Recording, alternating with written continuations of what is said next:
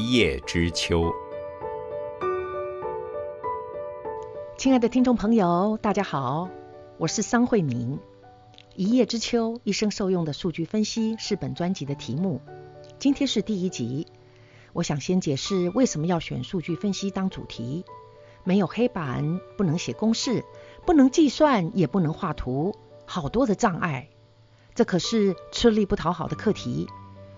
暂时不讨论是否吃力不讨好，但是一定要讨论的首要问题是：数据分析值不值得讲？我语重心长地告诉各位。现代人要学三种本事：一能说，二能写，三懂数据分析。我三十多年在大学的研究与教学，都是与数据分析有关。我发现我们直觉上有许多盲点，容易被所谓的统计数字误导。学习数据分析能让我们建立正确的分析逻辑，增强判断是非的能力，最终能提升我们的生活品质。你们可能会说，就算数据分析很重要，那也是理论的课题，很难理解的。怎么可能用听的就能听得懂呢？如何让理论可口好消化，是我的挑战，但也是我多年的心愿。选定父亲节的八月开播此专辑，是为了纪念我父亲桑震先生。我立志要更努力的研究与推广数据分析给普罗大众，希望有助于提升大众的生活品质。请大家为我加油打气，我相信有志者事竟成。回到本专辑的主题，请问听众朋友，数据分析与一叶知秋有什么关系呢？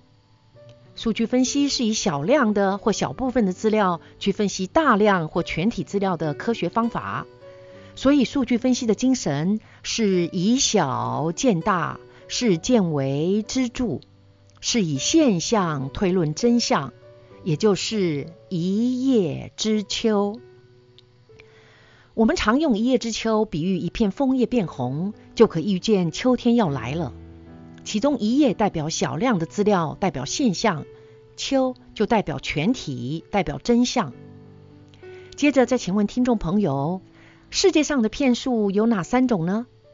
我的答案是：一大骗子，二小骗子，三骗人的数字。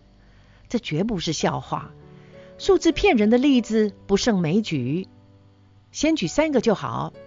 第一个例子，如果你去应征一家科技公司，被告知他们平均年薪超过三百万元，你心中第一个念头会是什么呢？是不是认为该公司一般员工薪资都很高？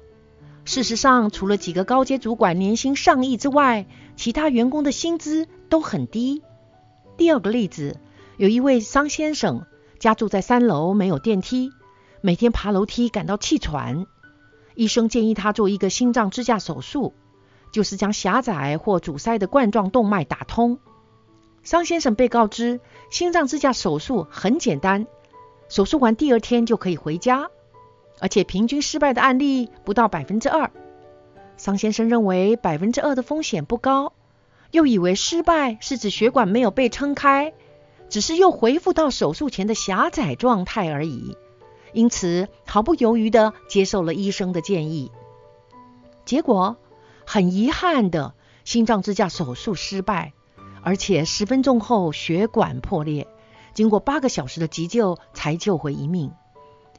桑先生应该被告知的是心脏支架手术的条件失败率，而不是一般失败率。桑先生当时的条件是八十六岁高龄，而且部分的血管已经硬化。在这种条件下，心脏支架的失败率绝对是远远的大于百分之二。没有分清失败率的含义，匆促的做了错误的手术决定，造成全家终生遗憾。第三个例子，假如某民调公司要在两个综艺节目 A 与 B 做国内收视率调查。要淘汰收视率比较低的那个节目，调查结果出炉，A 比 B 多了八个百分点，所以 A 胜出，B 被淘汰了。你心中第一个念头会是什么呢？是不是认为既然是民调结果，应该欣然接受？事实上，这是假民调之名，进行不公正的投票之时。真正的民意应该是 A 被淘汰，B 胜出才对。这到底是怎么回事呢？该民调公司本来应该用全部可以投票的人所组成的群体，所谓的母群体来进行抽样，但是该民调公司却用被动过手脚的所谓错误的母群体来抽样。原始的母群体中，A 比 B 少了一些百分点，但错误的母群体 A 却比 B 多了八个百分点。是谁提供了错误的母群体给民调公司？当然是聘请民调公司的主办单位。我们生在民调流行的时代，请大众不要以为民调就一定是公平的民意调查，用民调做幌子，进行不公平的民意调查，大有人在。借着民调作弊。小则影响一个综艺节目的存活，大则影响一个国家的兴衰，我们不能不查。前面三个例子，平均数、一般失败率与民意调查的误导，都是本专辑数据分析要探讨的课题。最后，我要提目前最让人惊艳的一种数据分析，称为人工智慧。一般人误以为人工智慧是由电脑自己会产生智慧。事实上，人工智慧完全是由人做主，电脑只是做工而已。以后我也会与大家讲解人工智慧。以下只用一个例子说明人工智慧带来的方便与幸福。大众在做健康检查时，通常会包括眼睛的检查。一个称为 OCT 仪器的检测，会记录所谓的眼底影像 （fundus image）。眼科医生观察眼底影像，可以判别许多眼疾，其中也包括青光眼。青光眼是一种无法借着开刀或药物就能复原的严重眼疾，而众所周知的另一种眼疾白内障，却是可以借着开刀就能复原的。我长期与国内某医院的眼科合作，我们目前用人工智慧的逻辑输入眼底影像，就可立刻判断出受测者是否有青光眼。而且判断出的准确度、敏感度与特异度都不低于资深的眼科医生。用这个人工智慧的逻辑，机器可以协助，甚至可以代替医生，更快速与准确地判断是否有青光眼。我父亲生前就受青光眼之苦，很遗憾的，他都未能在健康检查中查出青光眼的初期与中期，等到视野缺失得很严重，已经是青光眼的后期。如果当时也有人工智慧这种数据分析的方法，可以协助医生更早发现青光眼，也能更早、更及时的治疗，不再恶化，我父亲生活的品质绝对能大大的提升。最后，让我们回到本集的课题：一叶知秋与数据分析。